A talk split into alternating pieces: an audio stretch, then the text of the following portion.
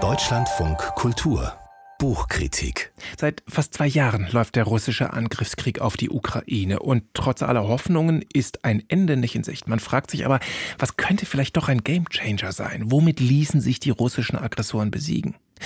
Für den amerikanischen Investigativjournalisten Jay Tuck kann der Einsatz von künstlicher Intelligenz die Wende bringen und die Ukraine zum Sieg führen. Diese These erläutert er in seinem neuen Buch KI und der moderne Krieg. Meine Kollegin Vera Linz, das ist unsere Fachfrau für IT-Themen, die hat das Buch gelesen. Hallo Vera. Hallo. Das ist ein ziemlich vollmundiges Versprechen schon im Untertitel, wie künstliche Intelligenz die russische Armee besiegen kann. Warum ist Jay Tuck sich da so sicher?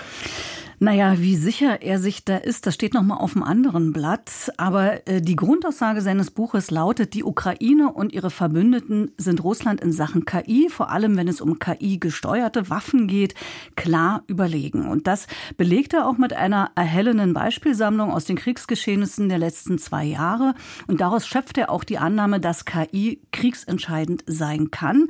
Zumal hinzukommt, aus früheren Kriegen, genauer den beiden Irakkriegen, weiß J-Tuck, wie KI-gesteuerte Waffen zum Sieg beitragen können. Und was macht die so überlegen gegenüber älteren Waffensystemen? Ja, das macht er ziemlich gut deutlich in dieser Beispielsammlung, äh, denn den Ukrainern und ihren Verbündeten äh, war es in diesem russischen Angriffskrieg immer wieder gelungen, den Gegner mit KI-gesteuerten Waffen in die Enge zu treiben. Zum Beispiel mit der britischen Flugabwehrrakete Javelin. Die hat einen smarten Panzerabwehrsprengkopf, den High Explosive Anti-Tank, kurz HEAT, der alle Schutzvorrichtungen der russischen Panzer einfach weggeschickt gesprengt hat. Und laut einer niederländischen Untersuchung hat Russland auf diese Weise in den ersten neun Monaten des Krieges über 1450 Panzer verloren, also zehn am Tag. Die waren einfach zu schwach, die Panzer dafür, für das Gerät. Und ein weiteres Beispiel ist der amerikanische Mehrfachraketenwerfer HIMARS. Mit dem lassen sich über hunderte Kilometer hinweg auch bewegliche Ziele präzise treffen. Bis zu 500 Kilometer reichen die Raketen weit. Und das zwingt die russische Armee, ihre Munitionsdepots weiter nach hinten zu verlegen. Mhm. Das verringert ihre Feuerkraft an der Front. Und die Ukrainer können damit auch weit entfernte Ziele wie Brücken und Lagerhäuser treffen und damit die Russen eben erheblich dabei stören, Nachschub an die Front zu liefern. Mhm. Jetzt ist die Ukraine ja durchaus bekannt für ihre IT und auch für ihre Hackerbranche, muss man sagen. Ähm, entwickelt die Ukraine ihre KI-gesteuerten Waffen also selbst oder ist sie dann doch auf, was weiß ich, USA angewiesen? Also beides. Sie kriegen viel importiert, aber äh, auch die Ukrainer selbst sind durchaus innovativ und sie arbeiten auch mit den Amerikanern auf Augenhöhe zusammen. Auch dafür bringt der Tag Beispiele. Eine sehr spektakuläre Entwicklung sind äh, die sogenannten Marinedrohnen, deren Besonderheit äh, besteht darin, dass man sie nicht sieht. Also die können unentdeckt mhm. unter Wasser Ziele aufspüren und diese dann eben ganz plötzlich äh, vernichten.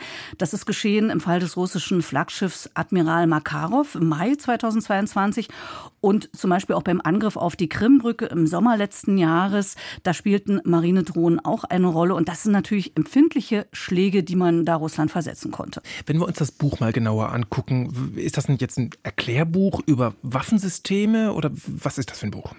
Nee, es ist also kein reines Erklärbuch äh, über Kriegstechnologien, auch wenn Jetak detailliert die Funktionsweise der verschiedenen Waffensysteme erklärt und sie auch vergleicht mit dem russischen Kriegsgerät.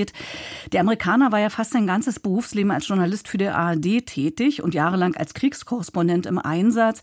Vor der Ukraine hat er von den beiden Irakkriegen berichtet und die Erfahrungen aus dieser Zeit, die sind auch in dieses Buch eingeflossen. Er zieht also zum einen einen Bogen von den Anfängen KI-gestützter Waffen bis ins Heute.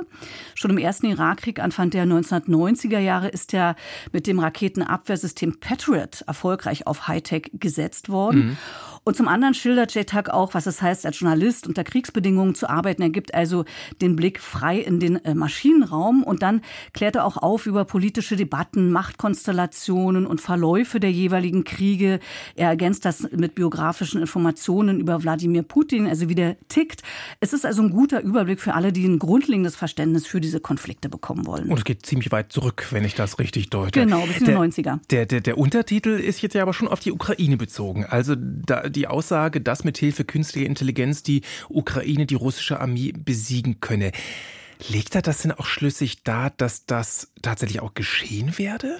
Nein, muss man ganz klar sagen. Also wie wahrscheinlich es ist, dass die Ukraine mit Hilfe von künstlicher Intelligenz Russland tatsächlich besiegen wird, dazu drückt er sich um eine Einschätzung. Leider kann man sagen, aber vielleicht auch aus gutem Grund. Ja. Denn ausgemacht ist es ja auch gar nicht, wie die aktuelle Entwicklung des Krieges zeigt. KI ist, so sieht man, eben nur eine von mehreren Bausteinen in diesem komplexen Geflecht eines bewaffneten Konfliktes.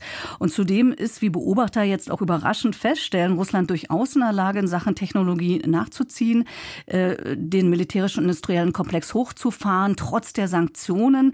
Russland wird da offenbar von seinen Verbündeten auch gut versorgt. Insofern wissen wir nicht, wie dieser Krieg sich weiterentwickelt. Eines hat Shetak aber überzeugend dargelegt, muss man sagen, ohne KI wird sicher kaum ein Sieg möglich sein.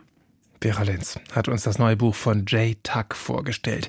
KI und der moderne Krieg, wie künstliche Intelligenz die russische Armee besiegen kann. Erschienen ist das im Econ Verlag und kostet 22,99 Euro. Vera, Dankeschön. Gerne.